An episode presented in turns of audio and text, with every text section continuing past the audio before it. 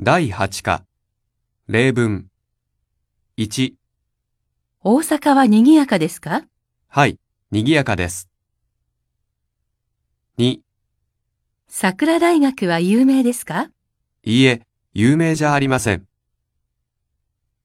3、北京は今寒いですかはい、とても寒いです。上海も寒いですかいいえ、あまり寒くないです。4、大学の寮はどうですか古いですが便利です。5、昨日松本さんの家へ行きました。